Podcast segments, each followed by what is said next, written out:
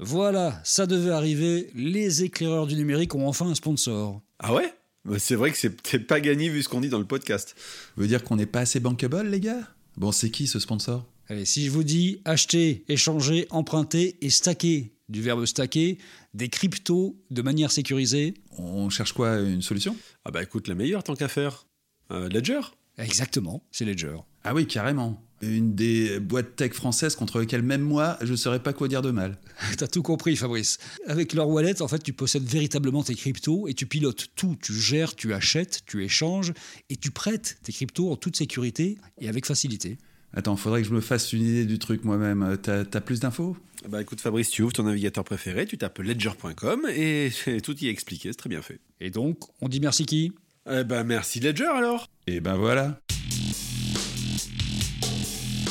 qui est fascinant, mais dans le mauvais sens du terme, c'est cette propension au solutionnisme technologique des politiques, notamment en termes de sécurité.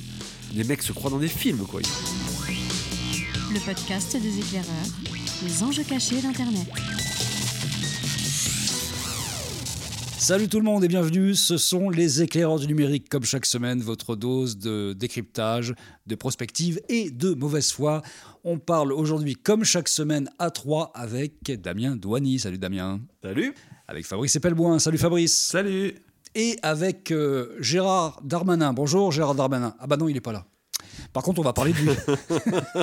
non, mais il va nous écouter, c'est sûr. C'est sûr qu'il va nous écouter d'une manière ou d'une autre. Le ministre de l'Intérieur, notre petit chouchou, qui a décidé de pérenniser, de vouloir pérenniser en tout cas la traque algorithmique contre les terroristes. Qui nous résume un peu ce qui s'est passé Fabrice, je le sens bien.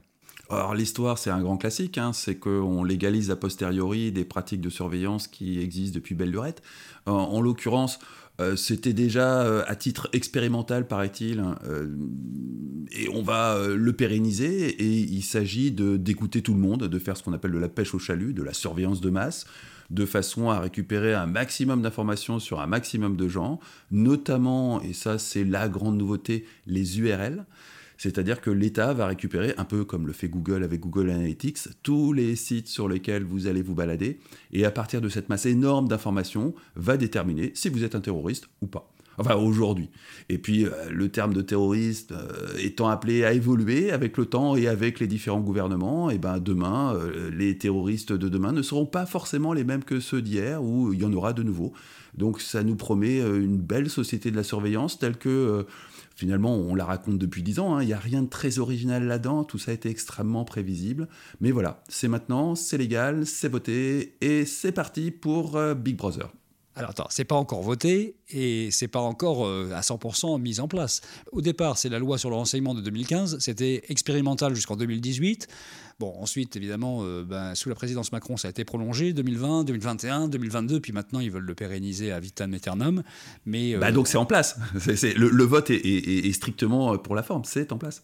L'idée de cette histoire-là, au départ, c'est de nous faire le coup de la surveillance des terroristes sur euh, le, web et voir un peu ce qui se passe. C'est un peu, voilà, une fois de plus, le, prétexte à, tout ça. C'est le fantasme, c'est un des énièmes fantasmes, ce qu'on avait traité d'ailleurs dans un épisode précédent, hein.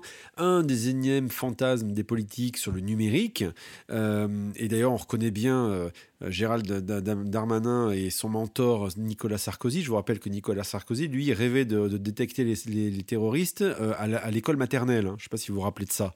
Ce qui est clair, c'est que là, on est exactement dans la même tendance. C'est ces fantasmes, vous savez, cette précognition, vous savez, quasiment qu'on voit au cinéma, le, côté euh, on arrive à détecter des signaux faibles et à recroiser des profils en regardant les URL de, où on se balade. Alors, je sais pas qui est-ce qu'ils vont, parce que si demain il est interdit d'aller voir du porno, eh ben, on va être très très mal. Mais, mais ce qui est clair, c'est que il y a ce fantasme-là d'arriver à croiser et à, trouver des profils, sachant qu'effectivement, c'est déjà en cours. Euh, avec ces petites boîtes qui sont, euh, qui sont déjà euh, chez les, chez les opérateurs. et puis, ils, veulent, donc, ils veulent continuer à aller plus loin. Il y a aussi, dans le même état d'esprit, l'idée de de dire qu'il faut des backdoors, donc en gros des portes euh, arrière euh, ouvertes pour faire en sorte de rentrer dans les messageries privées cryptées aujourd'hui qu'il y a sur Facebook, WhatsApp, iPhone, ce que vous voulez. même chose dans l'idée de dire il faut qu'on rentre, il faut qu'on puisse aller voir ce qui s'y passe au cas où. On, va préciser pour nos auditeurs ce que c'est qu'une backdoor. Une backdoor, c'est une faille de sécurité laissée intentionnellement à l'intention des services de sécurité de façon à ce qu'ils puissent venir vous surveiller au cas où vous seriez bien sûr un terroriste. Et, euh, le gros avantage des backdoors, en tout cas pour nos amis chinois et russes, c'est que euh, rarement ils restent confidentiels. Donc ça permet ensuite de faire des catastrophes mais astronomiques. Et il y a déjà eu énormément de gros gros pépins en cybersécurité qui étaient basés sur des backdoors initialement destinés à la NSA, mais qui sont atterris dans les mains de services étrangers, on va dire. Euh, donc euh, là, pour le coup, vu l'ambiance en ce moment dans le monde de la cybersécurité, entre SolarWind et euh, les serveurs Exchange qui se font poney, on peut être à peu près certain que personne personne dans le monde des technologies acceptera de donner des backdoors à Gérald Darmanin. Là-dessus, franchement, je pense qu'on peut se reposer sur nos deux oreilles. ce qui est vraiment intéressant dans cette histoire-là, c'est qu'en fait, d'un côté, il y a une captation d'informations, et ensuite, évidemment, tout ça est traité via des algorithmes. Mais c'est traité par qui et par quels euh, outils? C'est ça vraiment qui pose problème. Par du Palantir là-dessus, a priori, il n'y a guère que Palantir qui soit capable de faire ça. Euh, et c'est d'autant plus intéressant que fondamentalement, il y a déjà eu euh, pas mal d'informations sur l'efficacité de ces outils pour la lutte antiterroriste qui est proche de zéro, en tout cas aux États-Unis. Ça marche pas ah oui, non, mais il y a clairement des études qui ont été faites, notamment euh, euh, sur, effectivement, ça fait six ans que c'est quasiment en, en, expérimentation, et en fait, il n'y a rien de concret dans les résultats. Alors attention, ça marche pas pour les terroristes, hein, mais ça peut marcher pour tout un tas d'autres choses. Hein. Oui, ça, bien ça peut marcher pour étudier des tonnes d'autres choses. Si, si, vous avez accès à toutes les URL consultées par la population française, vous pouvez en déduire des tonnes de choses, vraiment des tonnes et des tonnes de choses. On est complètement d'accord. Mais sur, ce, sur le point qui est, sur lequel il était testé, ça il n'y a rien qui a été prouvé. Le truc dingue, comme d'habitude, c'est que dès qu'il y a quelque chose qui commence à foirer dans le pays ou qui va pas, euh, les enfants, on va vous rassurer, on vous remet une couche de sécurité. Et, la France là-dedans est, enfin, est en train de devenir un pays d'une, enfin, la tendance sécuritaire pour, pour en gros à chaque fois redonner un coup de, un coup de vis euh, pour essayer de faire oublier le reste, euh, en gros tout ce qui ne va pas à côté. Euh, enfin, je suis fasciné par la propension de, nos politiques à faire ça. C'est quand même extraordinaire. Bah, c'est arrivé cinq jours après l'assassinat d'une fonctionnaire de police à Rambouillet. On nous dit que c'était absolument le hasard, mais enfin en tout cas politiquement, ça a été utilisé comme une arme de, communication, ce projet qui traînait un petit peu dans les boîtes. L'idée, donc, c'était vraiment de mettre des, des On parlait du fait de récupérer les URL, mais en fait, dans le trafic Internet, il y a des URL en HTTPS, et ces URL-là, il faudrait que... On a, on a des capacités à, déchiffrer ça, hein. euh, et on n'est pas mauvais là-dessus, nous, le français, avec nos technologies françaises. Ceci dit, s'il faut le faire à l'échelle d'une population tout entière, euh, sachant que grosso modo 80% du, trafic Internet passe par du HTTPS, du trafic web passe par du HTTPS, on n'est pas sorti de l'auberge. Euh, mais de toute façon, les, les, fantasmes des politiques vont se heurter à des basses réalités techniques qui font que ça ne marchera pas. Et qui plus est, le coup d'opportunisme avec le, dernier épisode en date de, terrorisme qu'on a vu en France, il faut quand même préciser que le type en question était un ami d'enfance du terroriste qui a tué 80 personnes sur la promenade des Anglais à Nice, qu'ils avaient le même imam radicalisé, et que donc a priori, du bon vieux renseignement à la papa aurait très largement suffi à euh, prévenir cet acte terroriste-là. Et pour aller dans le sens de, Fabrice, il, euh, il, suffisait, je mets des guillemets, hein, suffisait, à aller voir sa page Facebook qui est publique et donc lisible par tout le monde, pour se rendre compte que le garçon avait un peu quand même certaines obsessions. Et, euh, ça, comme dit Fabrice, du bon vieux renseignement à la papa euh, suffisait largement inutile de foutre euh, de l'intelligence artificielle, des algorithmes, du palantir et autres boîtes noires. Quoi. Il reste à voir combien une licence palantir correspond en termes de masse salariale au sein des services de renseignement. Mais à mon avis, on aurait mieux fait d'embaucher des gens. Mais en fait, c'est ça. Ce qui est fascinant, mais dans le mauvais sens du terme, c'est cette propension au solutionnisme technologique des politiques, notamment en termes de sécurité. Euh, les mecs se croient dans des films, quoi. Ils se croient dans Mission Impossible, hein. euh, pour croire que ça va les aider à mieux gérer le truc. Alors qu'à côté de ça, ils ont été typiquement infoutus, infoutus de euh, détecter, par exemple, la fronde populaire des Gilets jaunes. Alors que cette, fraude, cette fronde populaire, elle a grondé sur Facebook, elle était sur les réseaux sociaux, il n'y avait rien de vraiment masqué ni caché. Euh, enfin, comme dit Fabrice, le renseignement à la papa, en gros, euh, les bons indices, les bonnes personnes aux bons endroits qui permettent de détecter les signaux faibles, etc. Euh, il n'y a rien de vraiment caché, vous voyez, il n'y a pas besoin d'avoir une technologie de pointe pour arriver à détecter ça. Et, et, cette notion de solutionnisme technologique, cette surenchère à chaque fois, est pour moi à la fois risible et terrifiante. Alors on aura l'occasion dans un prochain épisode de parler de l'Europe et de ce que fait notamment Margaret Verstager, qui est la, commissaire européenne à la société numérique, vice-présidente de la, Commission européenne. On parlera de ça, mais là il y a une chose quand même qui est intéressante, c'est que dans cette histoire, on se retrouve avec euh, euh, du brassage d'air autour de ce sujet-là, alors que quelques jours avant, en fait, le Conseil d'État a refusé d'appliquer une jurisprudence de la Cour de justice de l'Union européenne qui, en octobre 2020, condamnait, sanctionnait sévèrement les boîtes noires et donc les estimait contraires aux droits fondamentaux, à la vie privée, à la liberté d'expression. En fait, la France est en train de se mettre très volontairement en dehors même des normes européennes, qui n'ont pas toujours été d'une dureté absolue d'ailleurs. Mais là, l'Europe fait un effort d'un côté et la France semble aller complètement à l'inverse là. Oui, d'ailleurs, c'est confirmé par euh, toutes les ONG possibles et imaginables de euh, euh, Amnesty, la Ligue des droits de l'homme ou, d'ONG plus spécialisées. Je pense à nos amis de la Quadrature du Net. Tout le monde est, est vent debout contre ça. Et malheureusement, ça risque de ne pas changer grand-chose. C'est-à-dire qu'il va bien quand même falloir un moment précis que si l'Europe décide quelque chose, on soit soumis à cette réglementation européenne. On aura l'occasion d'en rediscuter, mais enfin, c'est quand même... C'est théoriquement le droit. Euh, c'est théoriquement, théoriquement ce qui devrait être fait, effectivement. Mais là, aujourd'hui, la, la France se met volontairement, si on peut dire, hors la loi, hors les règlements européens. Euh, alors que l'Europe, pour une fois, et je pense qu'on en fera un, épisode spécial, euh, veut véritablement euh, avoir une éthique autour de ça. Dans les arguments qui ont été avancés par Darmanin, il y a l'histoire de, tiens, par exemple, quand quelqu'un va aller voir quatre fois par jour une décapitation sur YouTube, on le saura et on pourra intervenir. Alors déjà, il faudrait que le type aille quatre fois par jour regarder ça sur YouTube. Et, euh, mais toutes les discussions qui se font, tout ce qui se fait sur Telegram, tout ce qui se fait ailleurs, l'État n'a absolument pas les moyens d'aller vérifier quoi que ce soit là-dessus, de mettre une boîte noire sur ses services américains en plus. C'est de la fumisterie totale d'un point de vue même technique. On ne peut pas du tout surveiller ce qui se passe sur les vrais réseaux de communication utilisés par les gens. Non, et c'est la bonne nouvelle dans tout ça, c'est que ils sont toujours autant à l'ouest avec les technologies et ce qu'ils racontent n'a absolument aucun sens d'un point de vue technologique. Donc ça, va nous faire des grosses dépenses parce que euh, il y aura toujours des marchands de technologie pour leur vendre des trucs, mais euh, ça ne marchera pas tant que ça. Par contre, euh, ce, qui est, ce, qui est, inquiétant, c'est que ah mais les vendeurs de technologie sont les nouveaux vendeurs d'armes. C'est en fait, on est là-dedans. Ah oui, oui, ça, ça, ça c'est pas moi que tu, tu prêches à convaincu. Mais euh, c'est pas pour lutter contre les terroristes que ça va servir.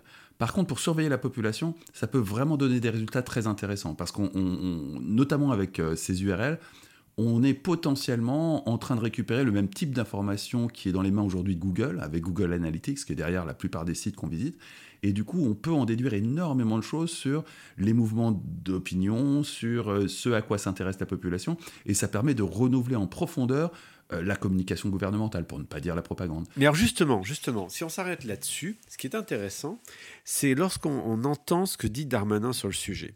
Quand euh, on lui dit justement qu'on lui objecte ses arguments, notamment le fait que finalement c'est la même chose que se fait un Google ou autre, mais pas avec les mêmes finalités, il dit, je cite, Arrêtons avec cette naïveté, toutes les grandes entreprises utilisent les algorithmes et il n'y aurait que l'État qui ne pourrait pas les utiliser. Donc déjà dans cette phrase, c'est-à-dire que Darmanin compare l'État à une entreprise. Or, à mon avis, ils n'ont. Bah, c'est l'idée même de LREM d'être euh, une entreprise. Oui, mais euh, peut-être peut dans, dans, le fonctionnement, mais la finalité n'a rien à voir. Un gouvernement, est, enfin, un gouvernement a une logique de service public liée à une, enfin, il y a une constitution, euh, c'est lié à un vote démocratique. Enfin bon, faut arrêter de déconner là, deux secondes. C'est pas du tout les mêmes Google, lui, ils vendent la pub. Bon, ceci dit, là encore, il faut être rassurant. Hein. Quand on voit à quoi ressemble l'administration en ligne, ils sont à trois ou quatre années-lumière de Google, donc on n'est pas prêt d'avoir un, véritable Big Brother en France, mais malgré tout, on, s'y avance, et en tout cas d'un point de vue législatif, on y est. Bah là, on est en train de crier au loup, on a raison de le faire, mais est-ce qu'il y a réellement un loup? Parce qu'on s'aperçoit qu'en fait, tout ça, c'est pour beaucoup des coûts de communication et des coûts d'épée dans l'eau technologique, puisque de fait, ils ne peuvent vraiment pas surveiller 90% de ce qui se passe sur, sur le web, et notamment toutes les communications interpersonnelles sur des réseaux étrangers. Donc de toute façon, c'est de la com, c'est tout, non? Mais c'est une fuite en avant. C'est de la com, c'est du fantasme. Les mecs se croient dans un film blockbuster hollywoodien et à la fois, je pense qu'ils y croient. Je pense que les vendeurs de technologie le leur font croire et euh, il y a une sorte de fuite en avant parce que si demain ça marche pas assez, on va dire ah ben il faut en remettre une couche parce que vous comprenez ça marche pas assez bien quoi. Alors c'est une fuite en avant et puis il y aura des, effets de bord qui font que typiquement les conversations vont se déplacer sur des messageries chiffrées les gens vont apprendre de plus en plus à protéger leur communication. Alors c'est particulièrement drôle avec le, enfin drôle avec le, dernier attentat en date parce que c'est un mec qui a une trentaine d'années et qui est tunisien. Donc le mec, il avait 20 ans lors du printemps Europe. Autant dire que euh, pour ce qui est d'échapper à la surveillance, a priori, il doit avoir une bonne culture générale. Donc c'est complètement ridicule. Ça n'a aucun sens. Ça va avoir des effets de bord qui rendront ces choses-là encore plus difficiles à surveiller parce que hier encore, il suffisait de regarder, comme tu le disais tout à l'heure, Damien, la page Facebook de Steve pour s'apercevoir qu'on avait potentiellement un très gros problème. Demain, ça sera absolument plus possible. Est-ce qu'on n'est pas en train d'ouvrir la porte à ce que Palantir nous en vende des wagons et des wagons finalement parce que eux, ils ont la possibilité de faire quelque chose? Ben, On ne sait pas très bien parce que euh, est-ce que Palantir a les moyens de surveiller ce qui se dit dans WhatsApp? A priori, non, mais bon, c'est quand même Facebook, donc on a de bonnes raisons de se méfier. Dans Signal, a priori, non. Et là, il y a le code, donc on peut être relativement sûr. Euh, dans Telegram, euh, il n'y a vraiment aucune chance, parce que euh, c'est pas une boîte américaine, donc il y a peu de chances qu'ils aient des accords avec la NSA. Euh, mais euh, malgré tout, on, s'approche de zones extrêmement dangereuses. Et puis on va avoir un autre effet hein, qui, va être euh, là pour le coup général dans toute la population. C'est de plus en plus une méfiance vis-à-vis de l'État, une perte de confiance grandissante vis-à-vis de l'État, déjà que c'est pas terrible. et ça, ça va avoir un impact monstrueux sur la démocratie. Très clairement. Ça, c'est d'abord on met en place les outils de, de surveillance généralisée demain qui on ne sait pas qui sera à la tête de l'État, mais la personne a toutes les clés. Si elle a envie d'être un dictateur éclairé, elle peut l'être sans aucun problème. Elle a absolument toutes les clés.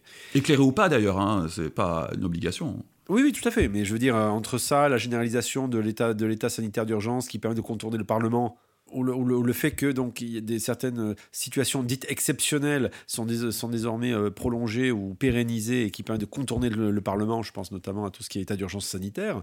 Euh, on a toutes les clés pour pouvoir mettre en place ce qu'on veut sans avoir besoin de, faire de coup d'État. Et, très clairement, il y a, y a, un vrai souci autour de ça.